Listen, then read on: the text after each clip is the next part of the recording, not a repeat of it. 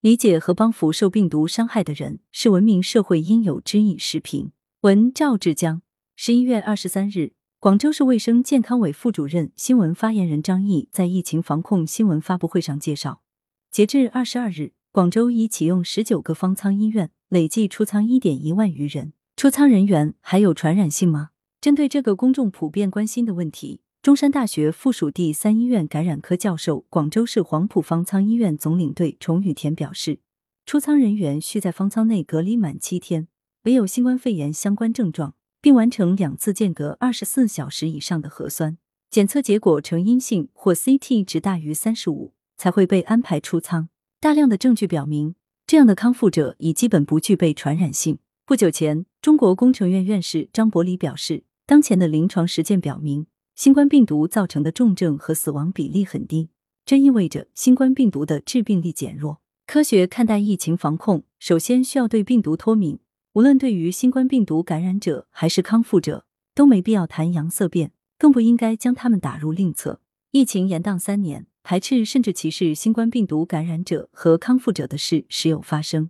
由此不仅伤害到相关人员的正当权利，而且会损害社会的人文底色。毕竟。我们的敌人是病毒，而不是感染者；我们抗击的是疫情，而不是病人。经过长时间的战役实践，我们有足够的时间去认识和了解这种病毒，同时经历了足够的心理成长期，去理解和帮扶那些不幸受到病毒伤害的人。这是科学防疫的基本要求，也是文明社会的应有之义。矫正谈阳色变的社会心态，需从普及科学常识着手，及时澄清谬误，打消各类顾虑。新型冠状病毒肺炎防控方案对确诊患者出院标准作出了明确规定。新冠肺炎康复者病后出狱，关怀和鼓励他们早日回归正常生活，才能传递社会温情，共同筑起群防群控的坚固防线。呵护新冠患者这个特殊的群体，需要人性化做好各方面工作，不得随意公布个人信息等隐私。对已康复人员，不得采取歧视行为，